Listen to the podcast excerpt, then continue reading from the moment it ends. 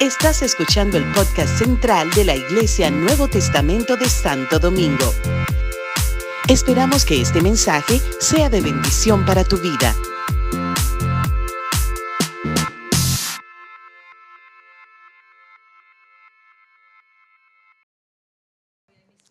Bueno, eh, tengo una imagen con la que quiero comenzar mi, mi, mi prédica en esta mañana. Vamos a, verla. Yo no sé si alguno de ustedes, para algunos de ustedes, esta imagen les es familiar. Para mí es muy familiar. Muy familiar. Muy familiar. No sé si ustedes saben que yo nací en los Batelles. Yo vengo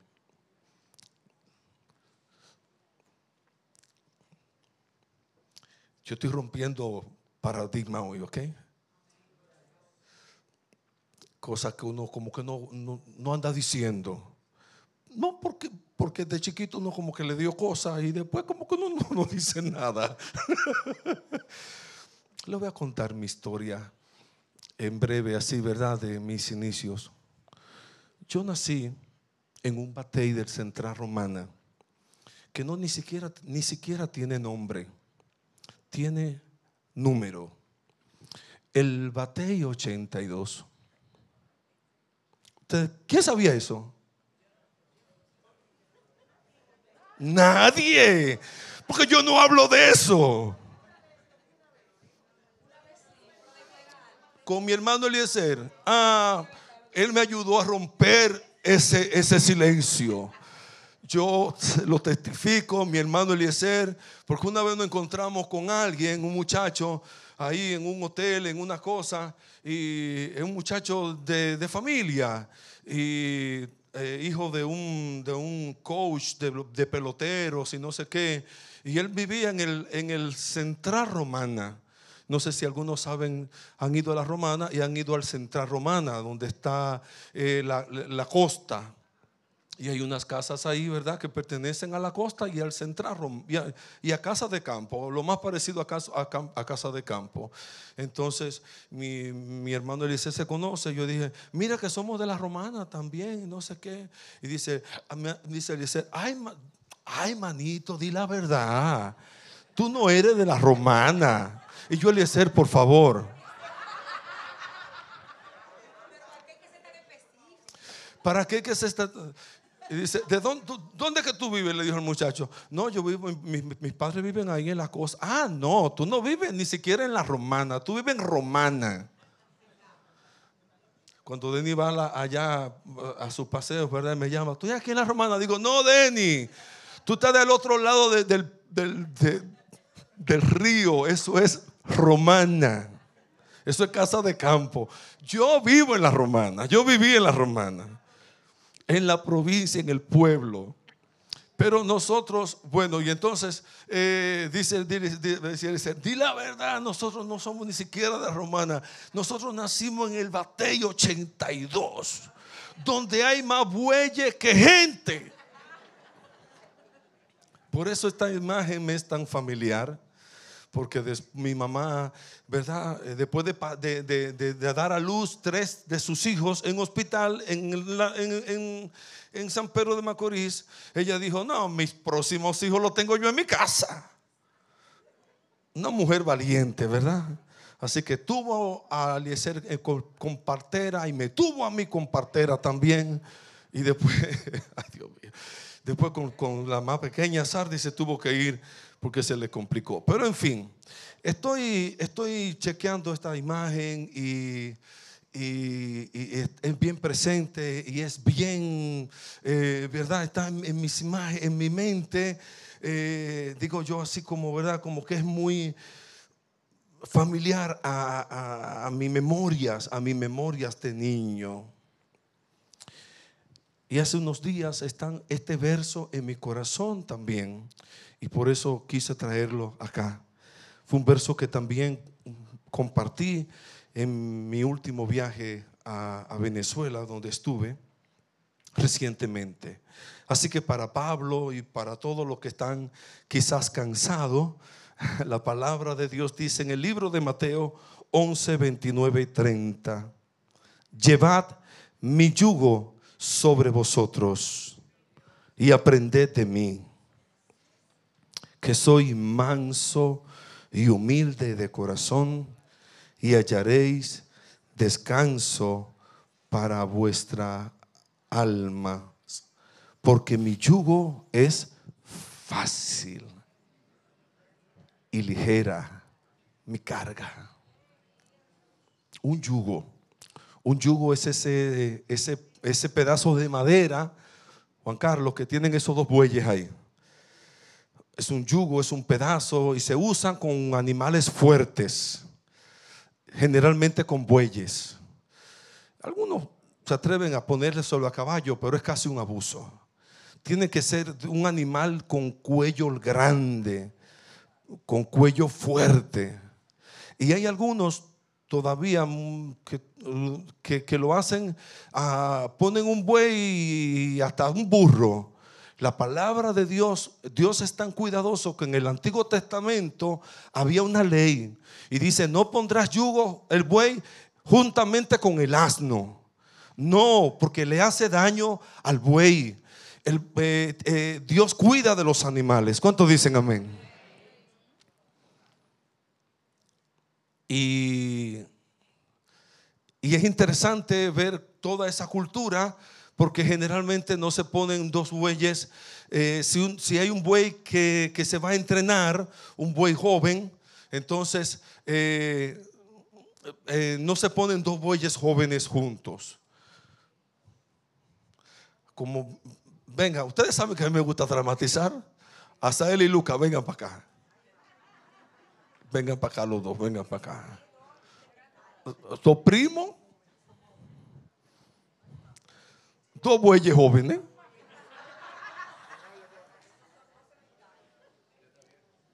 A mí me, siempre que tengo la oportunidad de hacer el drama, yo lo hago. Eh, Nere, ¿tú te perdiste el, drama de Julio?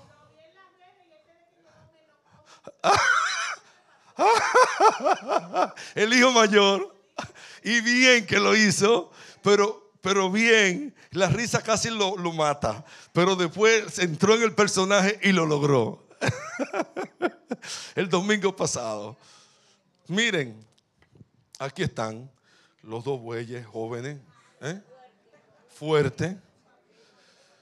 Pero si son, si el, si el, si el, el señor de la carreta, el boyero, sabe, no pone, por más fuerte que sean los bueyes jóvenes, no lo ponen junto arar la tierra ni a cargar la, la caña de ahí. ¿Por qué? Porque son jóvenes sin experiencia, son dos bueyes que no tienen experiencia y cada uno va a querer hacer lo que quieran. Y uno se va a querer ahí adelante, otro se va a querer atrás. ¿Qué hace el, el, el, boyero? Que quita uno, que quita uno y lo va, eh, lo va poniendo, lo va poniendo por turno, porque necesita un buey más, más viejo que lo entrene. Vamos. No, va muy rápido. Tiene que. El buey, el buey viejo le va diciendo al buey joven lo que tiene que hacer. Nos fuimos. Vamos. Vamos despacio. Dale, dale, dale, dale. Que el, el boyero no estaba.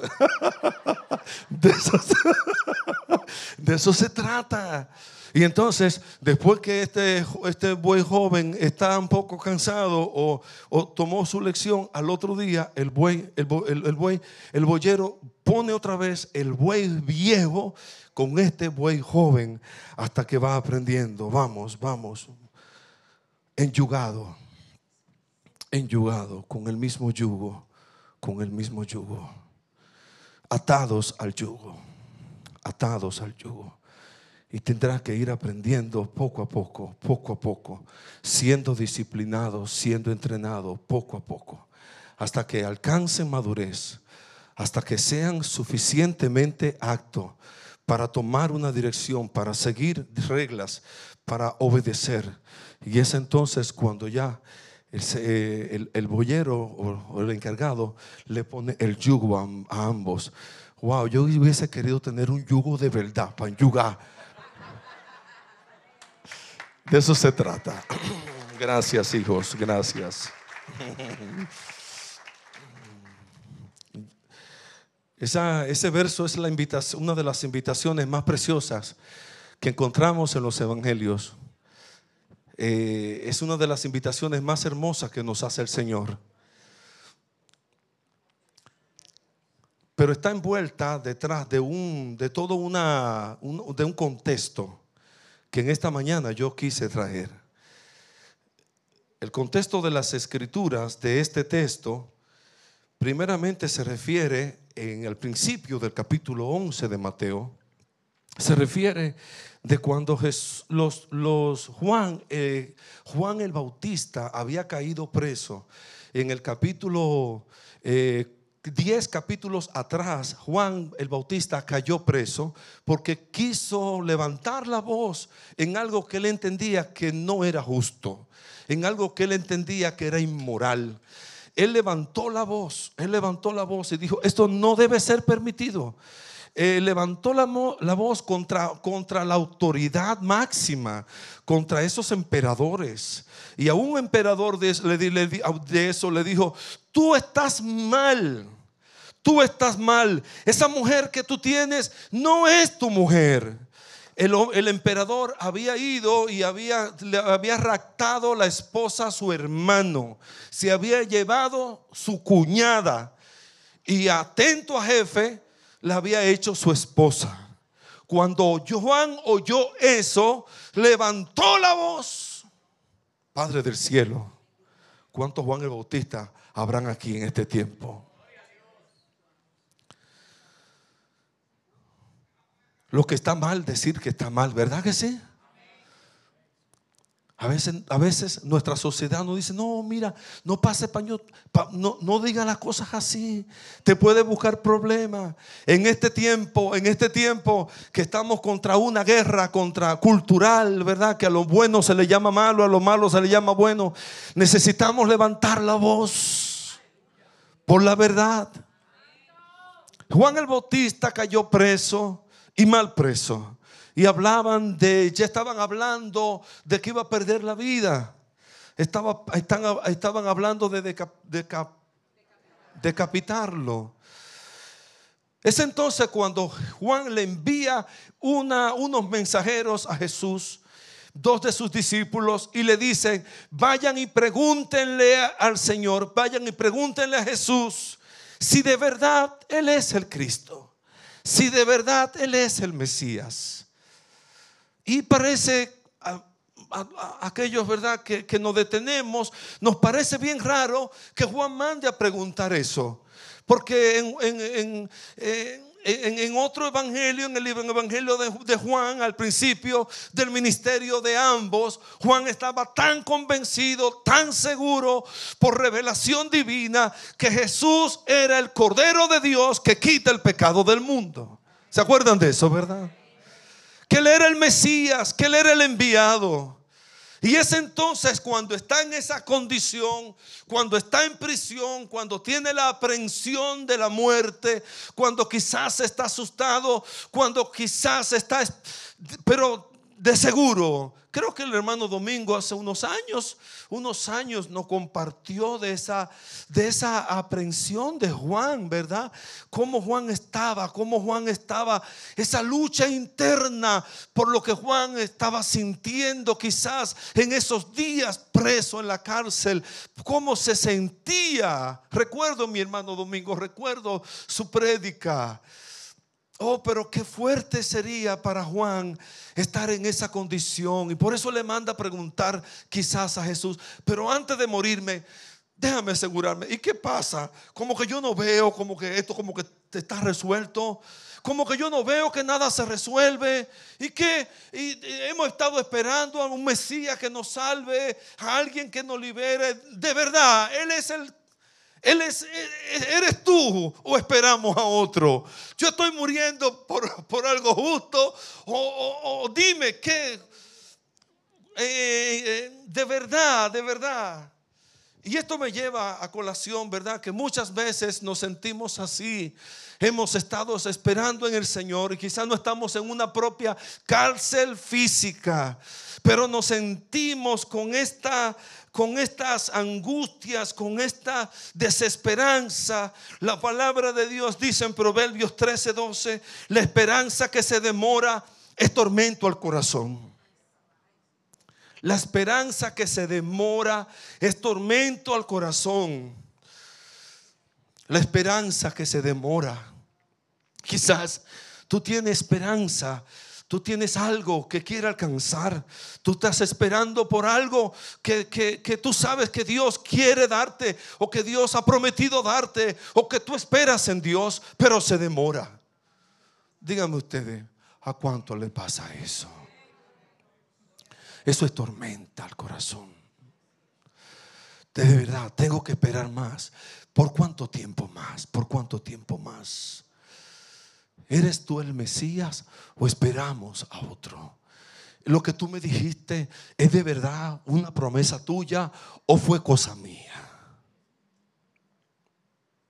Y entonces Jesús le manda a decir a Juan, sin juzgarlo, no, que Juan está dudando de mí. No, no, Jesús no. Jesús le dice, vayan y díganle a Juan que los ciegos ven, que los, los sordos oyen, que los paralíticos son levantados, que los muertos resucitan y que a los pobres les he predicado el Evangelio. Aleluya, el mensaje de Jesús, a lo que Jesús vino, a traer el cielo a la tierra, que el reino de Dios está predicado, que el reino de Dios está siendo predicado, que el reino de Dios está siendo esparcido. Dile, díganle a Juan, díganle, anímenle, eh, anímenle en que él sepa que el ministerio del Mesías está siendo efectivo. Anímenle, anímenle. No, no, no, es posible que Juan esté desesperanzado por la condición en que está viviendo, pero anímenle, díganle de la obra de Dios, díganle de lo que el Señor está haciendo. Aleluya. Oh, mis amados, tú y yo también tenemos que animarnos y, decirnos unos a otros lo que Dios está haciendo, lo que Dios ha hecho. Cuando veas a alguien desanimado, cuéntale y dile, Dios está haciendo, Dios ha hecho un milagro en mi vida. Dios es bueno, Dios es bueno. Para siempre su misericordia. Cristo vive, Cristo reina, Cristo viene. Anima, anima a, tu hermano, anímales. Anímales, anímales. Seamos como aquellos, como, como Jonatán, ¿verdad? Dice que cuando David estaba también en un momento muy desanimado, estaba huyendo de Saúl, había eh, eh, defendido a la ciudad de Keila con sus hombres y la gente de Keila lo andaba buscando para entregárselo a Saúl. Esa fue la gratitud que le dieron después de haberlo defendido de sus enemigos. Y cosas así. David se encontró en un, desierto, el desierto de Sin, y estaba solo con sus hombres, estaba solo y se sentía perseguido. Las ciudades que estaban alrededor querían entregarlo a Saúl, y de momento apareció su amigo Jonatán. Y dice la escritura de Jonatán con David que fue solamente para fortalecerle su mano en Dios. le fortaleció la mano en Dios. En este tiempo necesitamos gente que fortalezca la mano en Dios. Que te diga lo que la palabra de Dios dice. Mira, decita al justo que le irá bien. Dile, dile a alguien cerca de ti. Dile, mira, la Biblia dice que al justo le irá bien. dile al justo que le irá bien. Y Jonatán le dijo a David, le dijo, mira, no, tú vas a ser rey. Dios te ha prometido el reino, tú vas a ser rey, tú vas a ser rey, tú no te vas a morir, tú serás inmortal hasta que el propósito de Dios se cumpla. El rey Saúl no te podrá hacer nada. Espera en Dios, espera en Dios, espera en Dios. La esperanza que se demora estormenta el corazón. Quizás tengas alguna esperanza demorada Pero espera en Dios. Espera en Dios, espera en Dios. Oh, sí, mi amado, que podamos esperar esperanza contra esperanza, como esperó Abraham hasta que vio la promesa de Dios cumplirse en su vida. Y, de esta manera Jesús comienza a hablar y, levanta a Juan el Bautista. Dice, no, no, no, miren, que ustedes salieron a ver una caña en el desierto. No, Juan el Bautista ha sido un hombre tremendo. Miren, de los nacidos de mujer no hay ninguno como él. Él es el más grande entre, entre los hombres. Él es el más grande entre los profetas. Jesús comenzó a hablar de Juan el Bautista. No miró su duda, no miró su incertidumbre. Le dio testimonio a la gente de quién era Juan. Aleluya. Oh, mis amados, quizás en algún momento estamos débiles, tenemos situaciones, tenemos flaquezas, pero Dios piensa bien de ti. Dios habla bien de ti. Dios habla bien de mí. ¿Cómo hablamos? ¿Cómo hablamos nosotros? Aprendamos de Jesús, ¿verdad? Aprendamos a hablar bien del otro y en su incertidumbre, en su desesperanza, levantarlo. Juan, Jesús levantó la vida, la figura de Juan el Bautista. Me asombra eso, me llena de admiración por Jesús. Y, comenzó Jesús y hay como algunos dramas más, algunas conversaciones más. Está la conversación de Juan el Bautista y está la conversación de, la generación presente. Y dice la generación de, la generación de ahora, dijo Jesús, la generación de, ahora es, es, es, bien incrédula. Eh, no, eh, ¿con qué la voy a comparar? Dice el verso 15.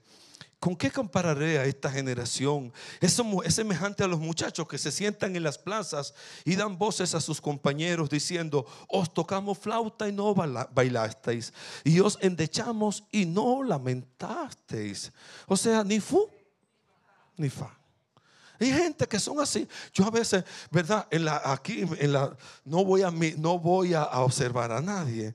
Pero aquí yo digo, a veces, ahorita yo pensaba en eso, obviamente tenía el, mensaje en la mente.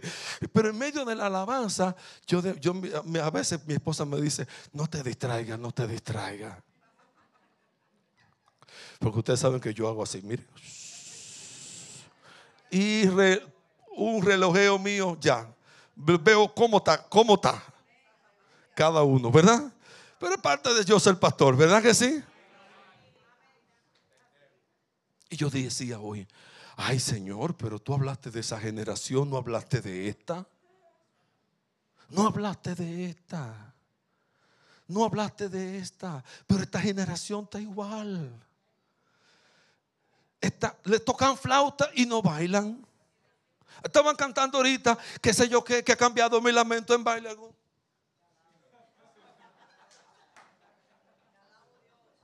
Ha cambiado mi lamento en baile. Me ceñiste de alegría.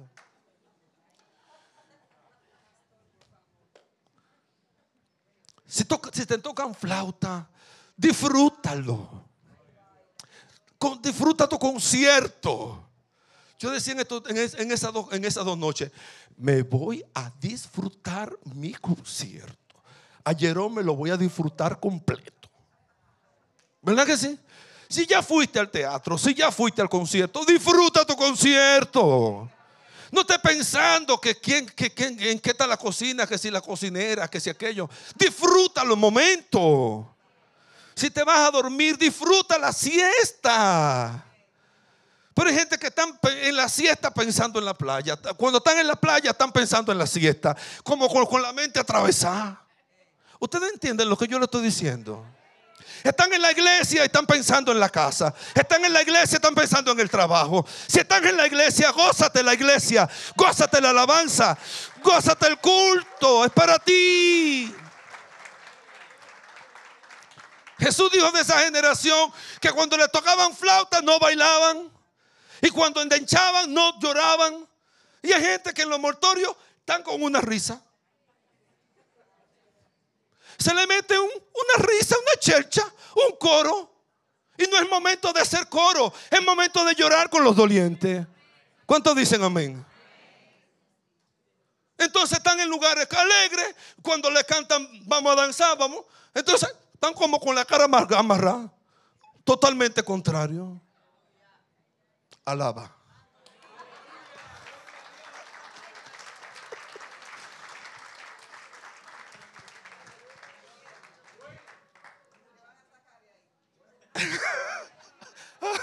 ¿Qué dice Denny?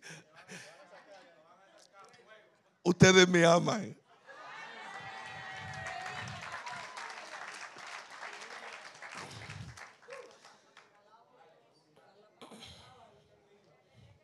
Porque vino Juan que ni comía ni bebía.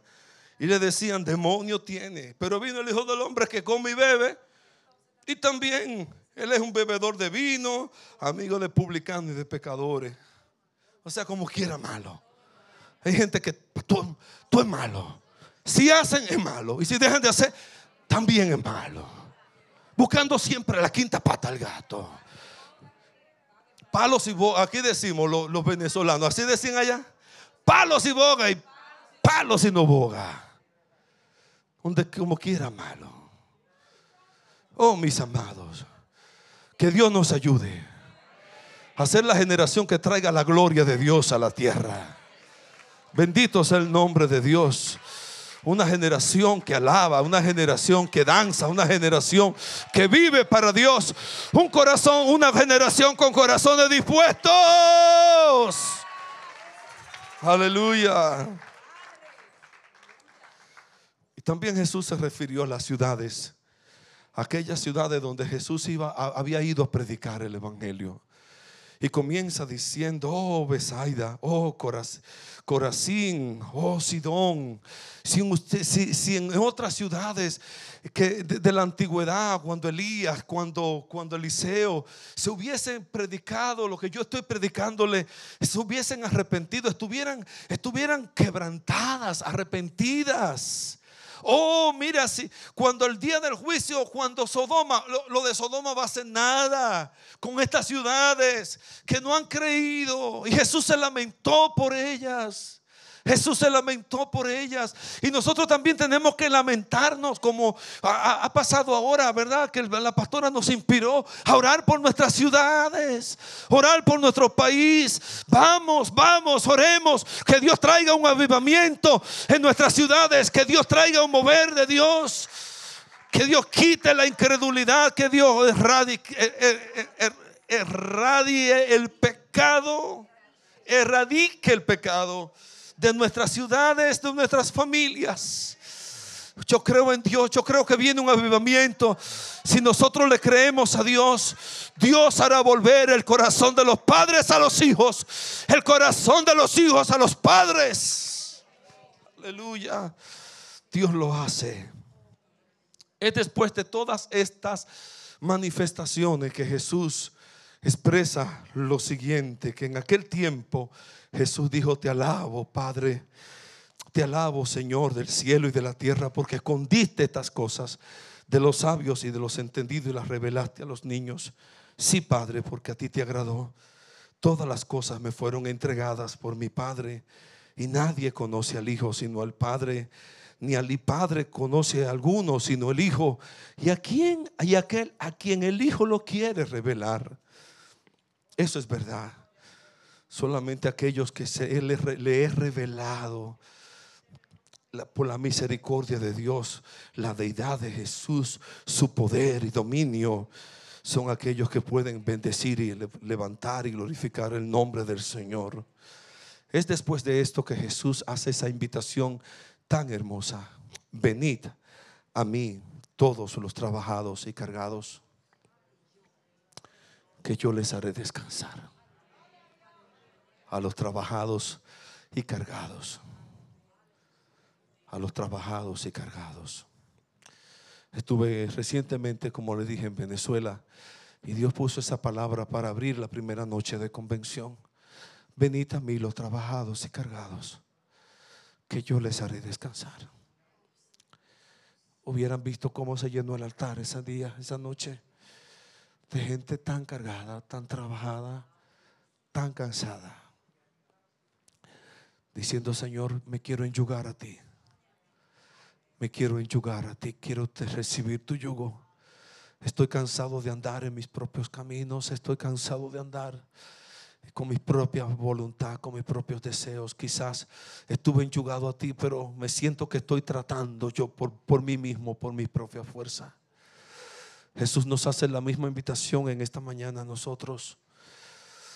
Venid a, a mí todos los que estáis trabajados y cargados, que yo os haré descansar. Llevad mi yugo sobre vosotros y aprended de mí, que soy manso y humilde de corazón y hallaré descanso para vuestras almas. Qué lindo que podemos aprender de Jesús, su carácter. Y Jesús nos da dos de sus atributos de su carácter acá. Tiene muchos más, pero nos da dos de ellos. Nos da de muchos más porque Él es, Él es, Él es, bueno, tiene tantas cualidades, ¿verdad?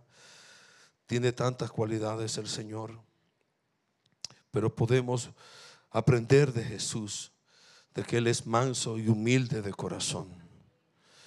Él es fuerte, Él es valiente, Él es veraz. Tantas, tantos atributos que podemos aprender de Jesús. Pero en esta ocasión Jesús se refirió a dos de ellos. Yo soy manso y humilde de corazón.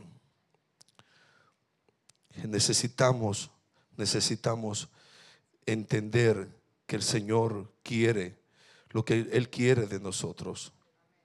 Necesitamos entender que, necesitamos aprender de su mansedumbre, de, esa, esa, gracia, esa cualidad de que cuando, eh, eh, de cuando quiera visitarnos la soberbia, cuando quiera visitarnos el orgullo, nosotros poder aplacarlo y recibir de Jesús su mansedumbre, su templanza.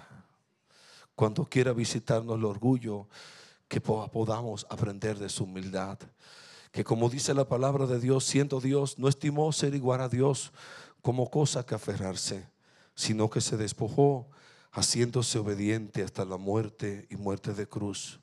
Él mismo se despojó, Él mismo se humilló hasta lo sumo, por lo cual Dios le dio un nombre que es sobre todo nombre, para que en el nombre de Jesús se doble toda rodilla y toda lengua confiese que Jesucristo es el Señor, para gloria de Dios Padre. Amén. Gloria a Dios. Estaba tratando de acordarme de una canción que cantábamos hace mucho, pero eso...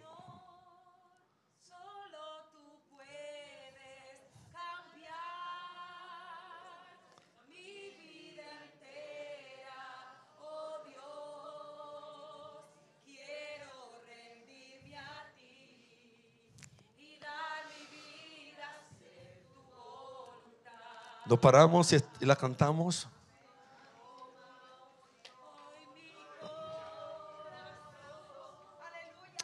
Enyuga mi vida. Gloria a Dios. Víctor pasa. Víctor pasa así voluntariamente, pero si alguno está cansado, cargado, si alguno necesita enjugarse a Jesús, mientras cantamos, venga, haga acto de fe delante del Señor. Y ya mismo vamos a participar de la mesa del Señor enjugado a Jesús. Pero el altar está abierto. Cualquiera que esté con carga físicas, emocionales, espirituales, reciba la invitación de Jesús en esta mañana. Jesús dijo, mi yugo es fácil y es ligera mi carga. Mi yugo es fácil. Yo no lo entiendo todavía profundamente ¿cómo será fácil un yugo como el de Jesús? Pero él dijo, es más fácil que cargar tu propio carga. Deja que yo como un buey estrenado cargue por ti. Deja que yo cargue tus cargas. Hijo mío, deja que yo cargue tus cargas a todos los trabajados, a todos los cansados. Jesús le invita hoy. Aleluya.